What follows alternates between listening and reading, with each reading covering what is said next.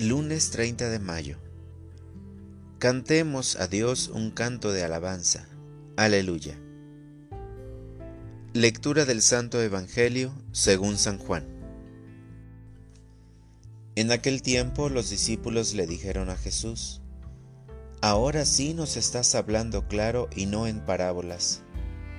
Ahora sí estamos convencidos de que lo sabes todo y no necesitas que nadie te pregunte. Por eso creemos que has venido de Dios.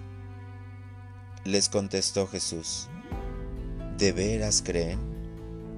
Pues miren que viene la hora, más aún, ya llegó, en que se van a dispersar cada uno por su lado y me dejarán solo.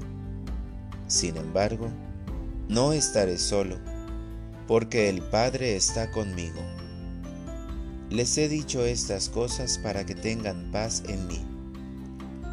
En el mundo tendrán tribulaciones, pero tengan valor, porque yo he vencido al mundo.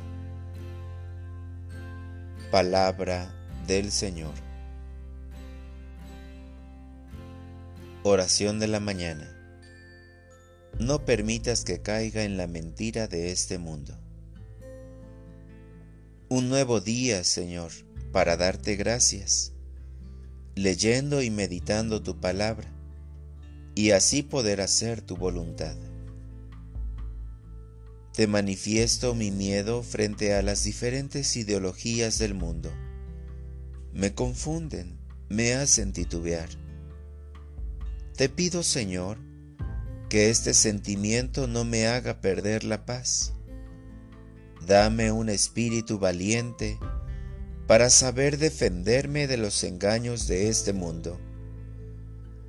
Que no me intimide la exclusión que puedo sufrir por parte de los que piensan como el mundo y no como tú. Sé que me has dado buenas y eficaces herramientas para lograrlo. La oración, la confesión, la Eucaristía, las buenas obras son las que me ayudan a mantenerme firme para no dudar de tu amor. Pero es necesario siempre estar pegado a ti, como el sarmiento a la vid. Para orientar mi vida. Hoy saldré de mi casa sin miedo a enfrentarme a las ideologías y costumbres del hombre. Te pediré, Señor, al Espíritu Santo para que me des fortaleza e inteligencia y no me dejes confundir por lo que propone este mundo. Gracias Señor, porque por el conocimiento de tu amor me das herramientas para poderme defender de la mentira de este mundo, sobre todo la presencia de tu Espíritu.